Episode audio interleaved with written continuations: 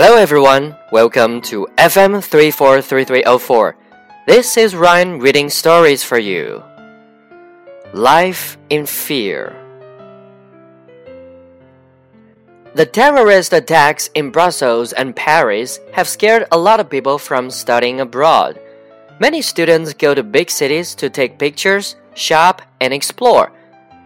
Terrorists attack these big cities though because they know that there will be a lot of people. The truth is, we should not stop people from studying abroad.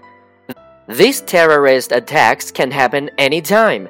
We can't live life in fear. We must do the things we love. People are also scared to travel in general because of plane accidents. Terrorists often bring explosive on planes.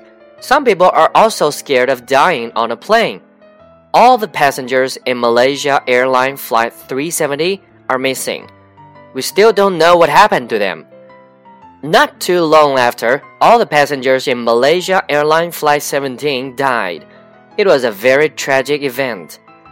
It is scary that our lives can end so quickly and suddenly.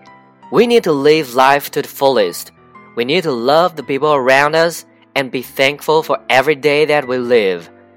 There are always news stories about people dying before they should. It's not the best thing to hear about, but it makes us more aware of our own lives.